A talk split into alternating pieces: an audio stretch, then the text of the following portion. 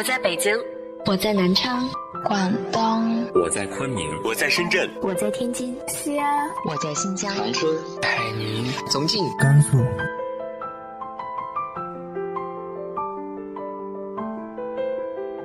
这里是 FM 幺八零八四，昨天的你的现在的未来，我是主播背着吉他的蝙蝠女侠。无论你在哪儿，这里都有我的温暖等你。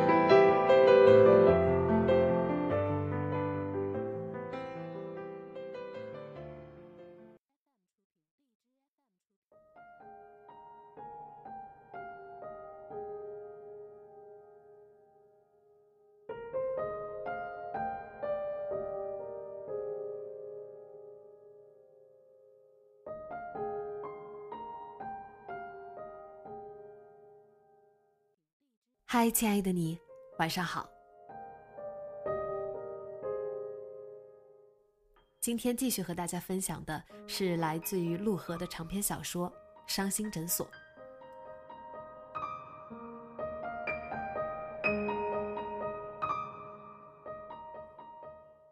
某一刻，他听见右侧的院门吱呀响了一声，透过深色车玻璃，他看见一个穿着米色针织衫的瘦小背影。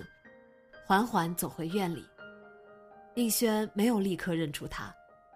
四年不见，苏瑞母亲看起来似乎变矮了，也更瘦了，仿佛整个人缩小了。挽成发髻的头发几乎全白了，只有走路时腰背挺拔、步履轻盈的样子依然如故。只见他绕过院子一侧的晾衣架，消失在一排花架后面。花架上缠满了一大片藤蔓，似乎是月季，缀着白色和粉色的花朵。旁边那棵槐树下有一片花圃，种着像是萱草的矮灌木，开着黄色的小花。不知道他是什么时候开始种花的。应轩记得，以前那里是石桌和石凳，天气好的时候，苏瑞父母会在那里对坐，各自看书。苏瑞父亲看的是海洋战争和现代世界之类的历史书，苏瑞母亲则喜欢文艺评论和现代诗，偶尔还会看神话。两个人看书很认真，一边看一边做笔记，就像要写什么论文。研二那年，第一次跟苏瑞回来，看到坐在槐树下看书的他的父母，宁轩立刻就喜欢上了他们。苏瑞说：“他从小也坐在旁边看书，还开玩笑说，高中时喜欢的女孩就是看到他坐在父母身边看书的傻样，才拒绝了他。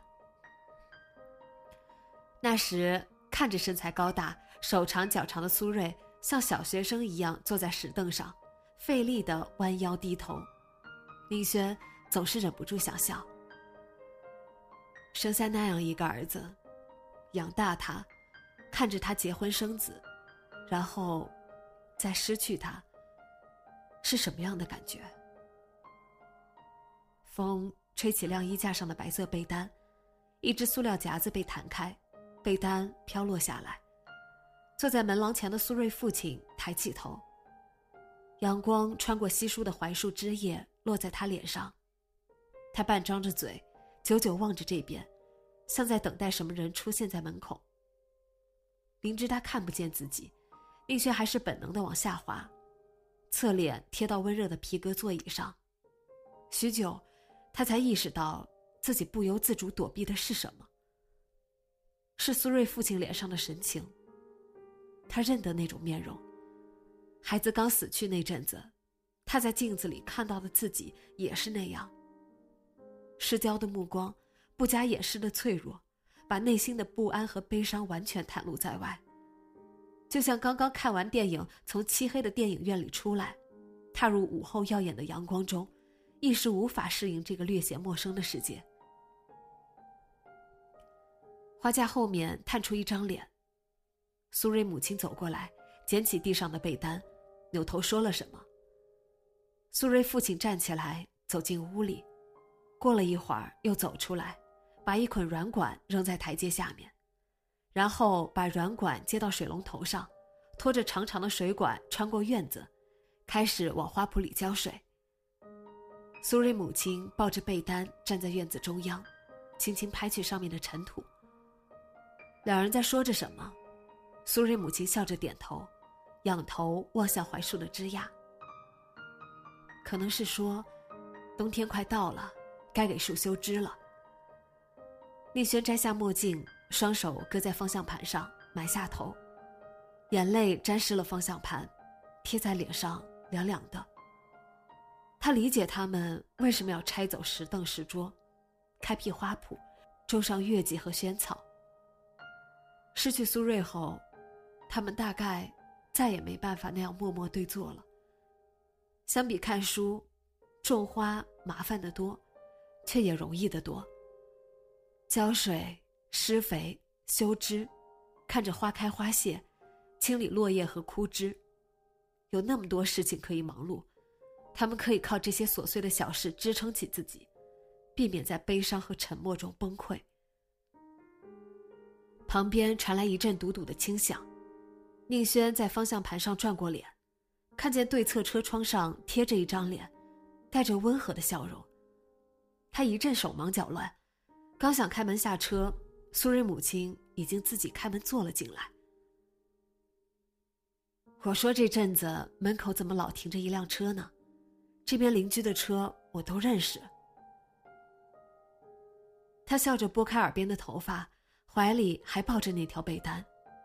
关上车门的时候，像是忽然想起似的，扭头看了一眼。糟了，弄脏了。他扯回拖在车门外的被单一角，随手拍了拍。算了，还是重新洗吧。他说着，露出开朗的笑容。他的言行举止里，有种让宁轩略感陌生的东西。宁轩愣愣的看着他，一时不知所措，脸上有些细微的刺痒，他才想起刚刚趴在方向盘上哭了。慌忙抬手蹭了蹭眼泪。苏瑞母亲不经意的转过脸，望向院子那边。看见我种的月季了吗？好看吗？宁轩点点头，意识到他背对着自己看不见，又补了一句：“好看。”等这一季的萱草枯了，我打算试着种郁金香和风信子。苏瑞母亲继续说：“她刚刚才知道郁金香每年都会死，每年都要重新埋下新的球茎，别人都嫌麻烦，她倒觉得这样挺好。有什么事比播种更开心啊？”他一直说，一直没有回头，直到宁轩叫了一声“妈妈”，他忽然住了口，静静望着车窗外面。过了好一会儿，才回过头。你过得好吗，宁轩？宁轩点头又摇头，好不容易才忍住眼泪。对不起。最后，他说：“苏瑞母亲轻轻摇头，抬手抚平怀里的棉布被单。我一直很后悔，不知道那时自己是怎么了。”明明知道苏瑞也想让你再看他一眼，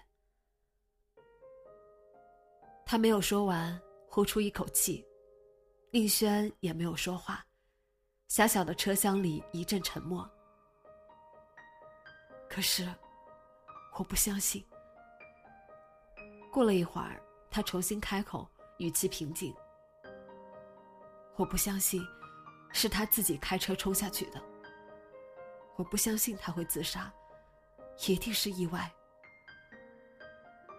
林轩悲伤的望着他，如果可以，他也想这样说服自己。我就是这么想的。我不相信。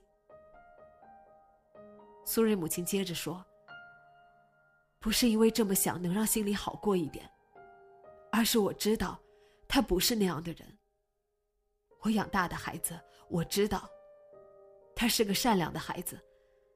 我知道这世上有很多人会把善良当成软弱，可我很骄傲自己的儿子是一个心地善良的人。我花那么多心血培养他，也只是为了这个。所以我知道。他转过脸面对宁轩，郑重的点头。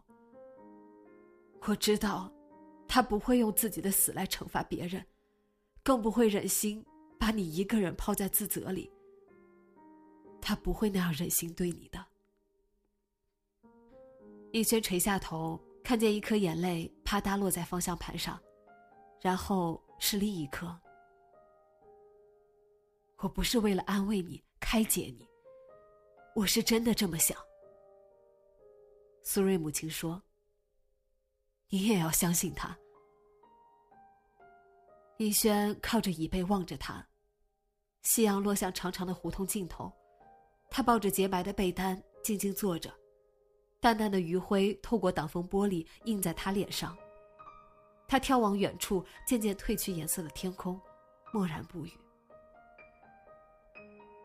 夏天的时候，我每过几天就要拔一次草。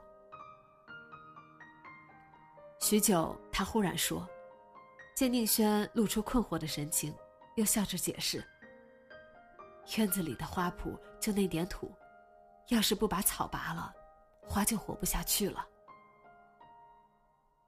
嗯。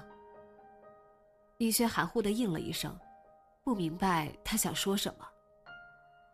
那些草又细又嫩，一拔就断，哪怕抓着根不拔，还是会断。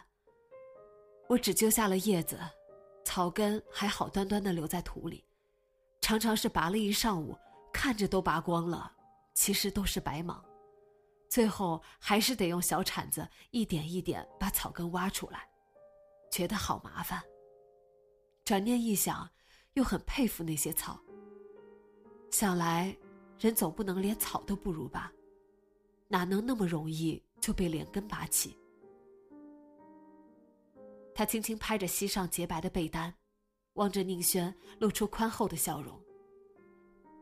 不知道是不是年纪大了，这一年多，我经常会记错一些事，比如，他是哪一年上的大学，哪一年一个人去挪威旅行的。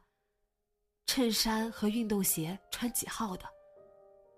有时候甚至想不起他走路的样子。怎么说呢？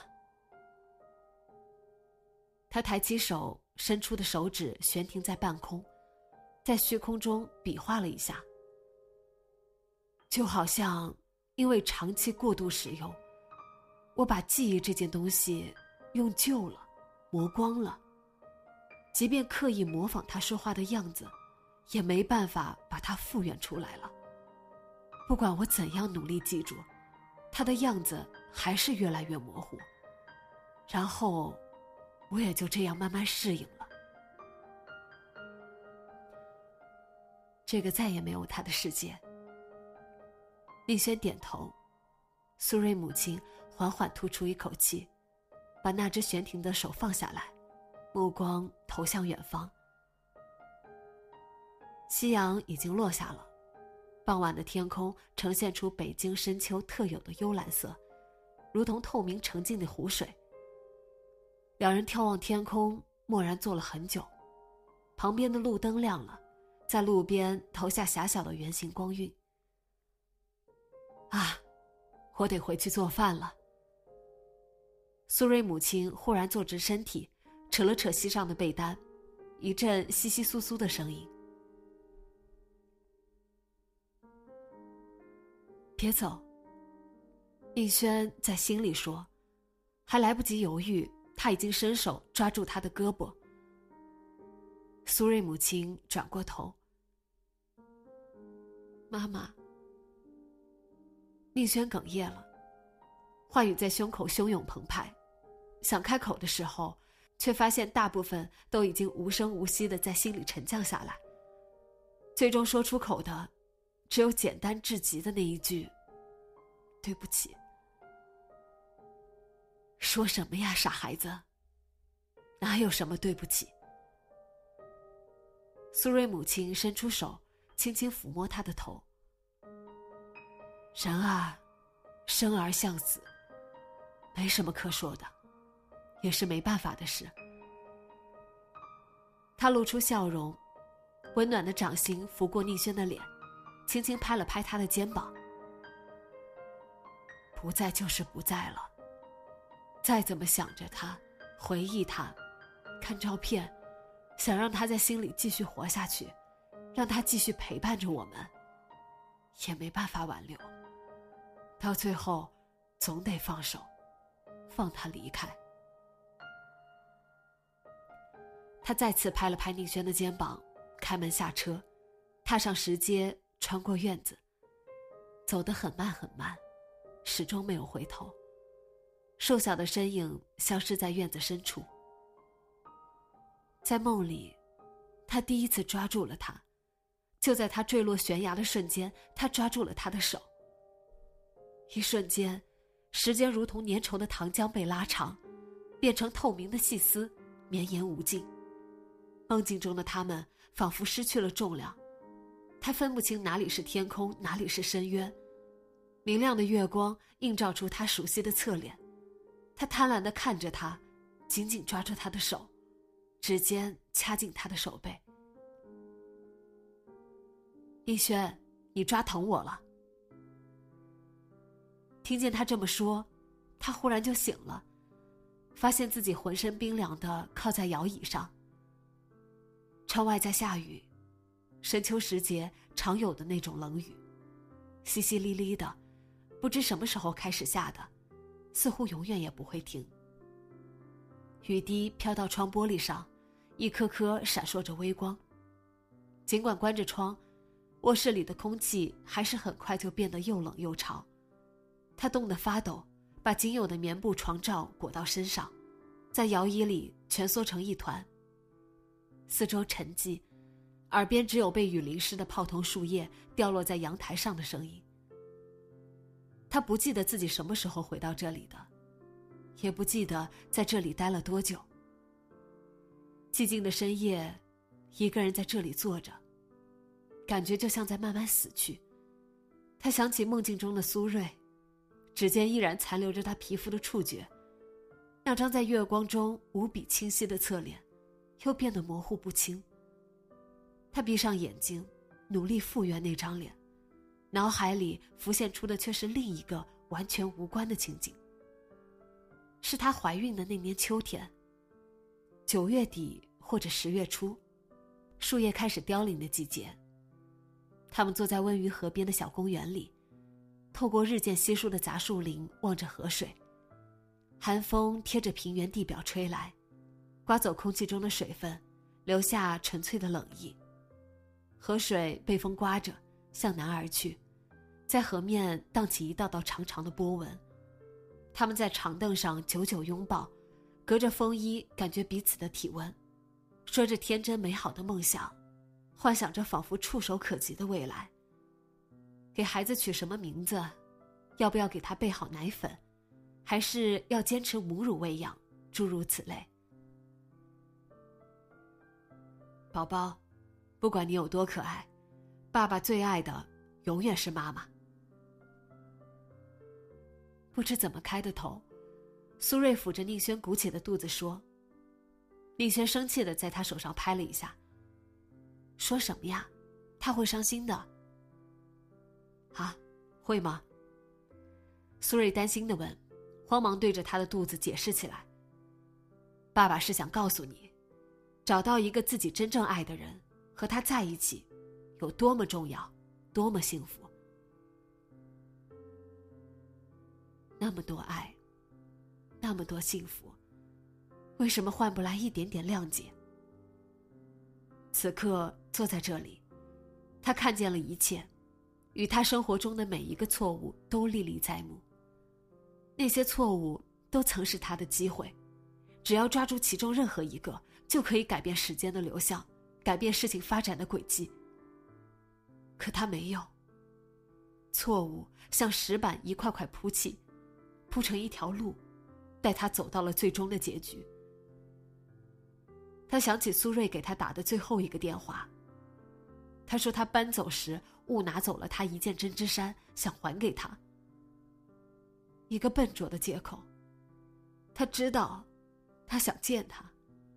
他那么用力咬紧嘴唇，才没有哭出来。最后对他说的却是：“不用还，扔了吧。”随即挂了电话。那是那一年六月的最后一天，苏瑞的生命仅剩三天两夜。他挂了他的电话。他要怎么原谅自己？怎么相信他不是自杀？雨停了。耳中能听见敲在窗户上的最后几滴雨。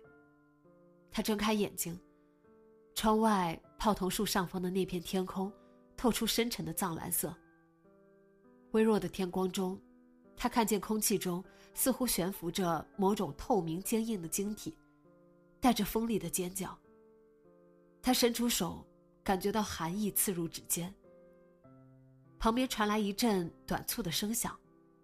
床上的手机亮起来，是程峰发来的一条消息。他犹豫片刻，在屏幕上点了一下，一张图表跳出来，像是网页的截图，看不出是什么。他正想放下手机，忽然瞥见那上面有两个熟悉的字：苏瑞。旁边还有他的手机号，似乎是他在网站上买什么东西的订单详情。宁轩放大图片仔细看。他买了两张演唱会门票，是他最喜欢的那个民谣摇滚乐队的全球巡演。订单日期是四年前的七月二日，苏芮坠崖的那天。手机又响了一声，透过泪光，屏幕上那行字看起来有些变化。那天他原本是要回去找你。他不是自杀的。风从山谷里升起，吹过悬崖顶端。静谧的凌晨，空气中有种撕裂般的声音。宁轩吸一口气，舌尖尝到了淡淡的霜雪味道。就是这里，他确信苏瑞就是从这里坠下山谷的。这些年，他一次又一次开车在这条山路上寻找。却始终找不到确切的地点。山路的每一个转弯处看起来都差不多，即便是他曾经坠崖的那个山谷，后来也很快无迹可寻。然而，今天凌晨开着车从家里出来，驶上八达岭高速，他却没有丝毫彷徨，仿佛心里有一张清晰详尽的地图，某个闪烁的光标指引着他径直来到这里。苏瑞，他轻声呼唤，风吹散了他的声音，山谷树梢的簌簌声也慢慢平息下来。他朝山谷跨出一步，又轻轻收回来。曾经，他无数次站在这里，试图扭转时间的流向，跨越生死的界限。而今，他似乎终于开始面对为时已晚的事实。有什么东西落在头顶？轻飘飘的，他仰起头，月光明亮，夜空中却飘起了雪。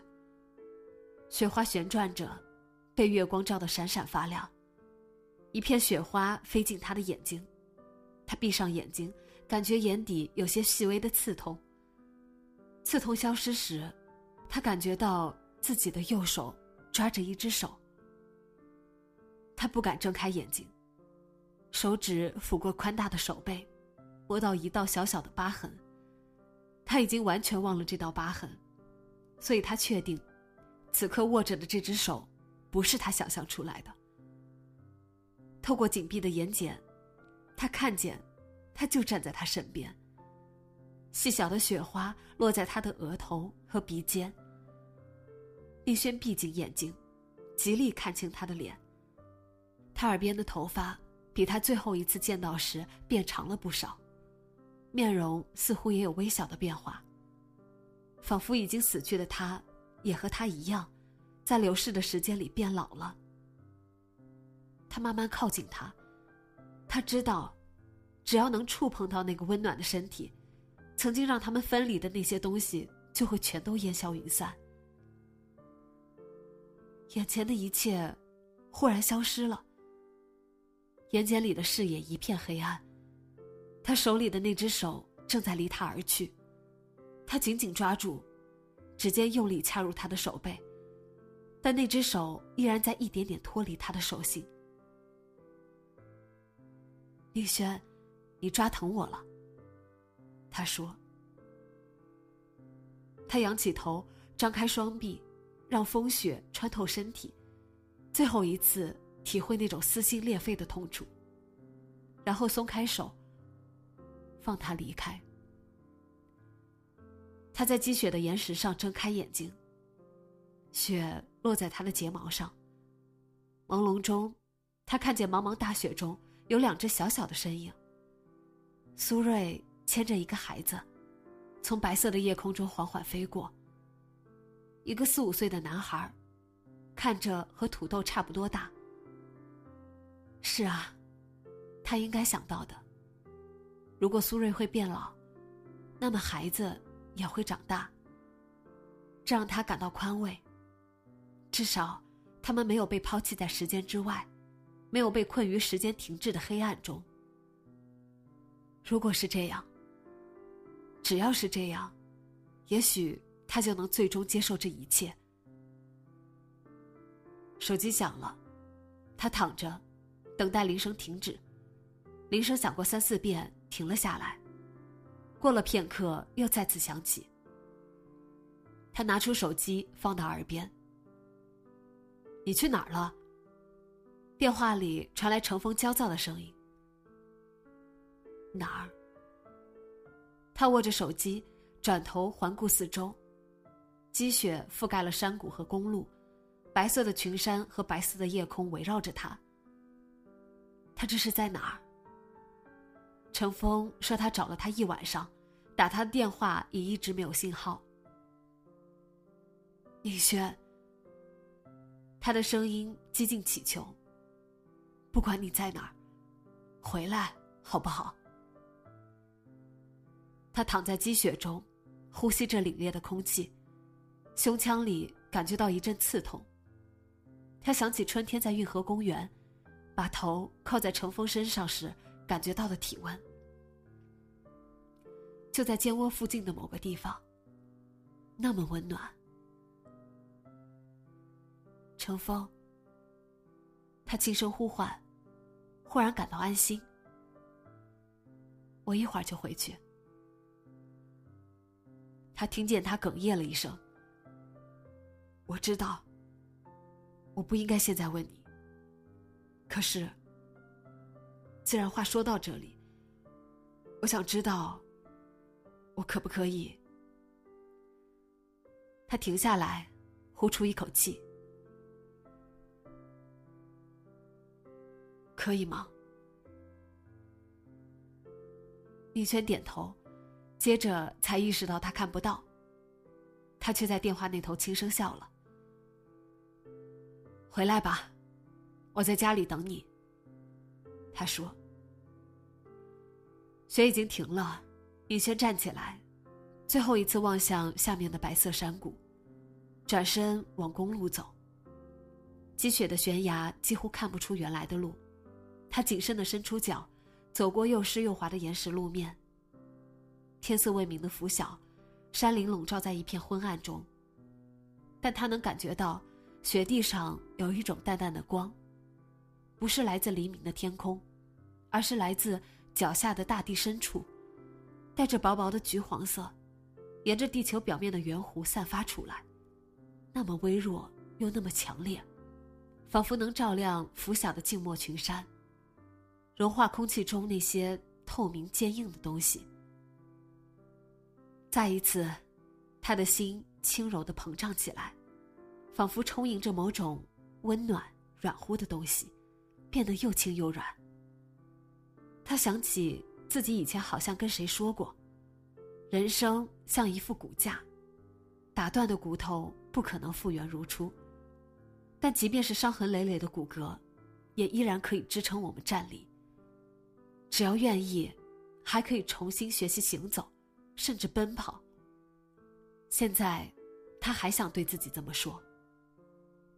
不过此刻。他只想先走过这段湿滑的路面，他小心翼翼的练习迈步，走在崎岖的山路上，走在这颗蓝色星球的表面上，笨拙、缓慢、坚定。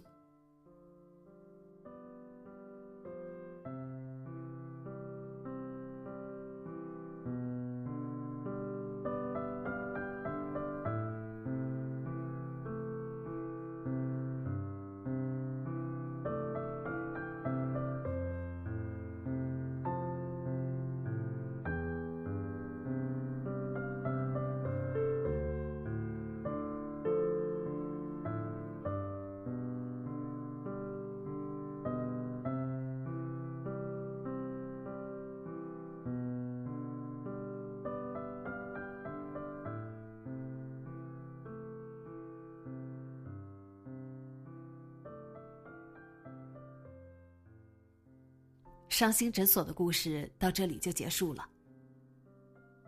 不知道你们有没有在书中看到自己？无论如何，即使笨拙缓慢，也希望你们可以坚定的走下去。今晚做个好梦，晚安。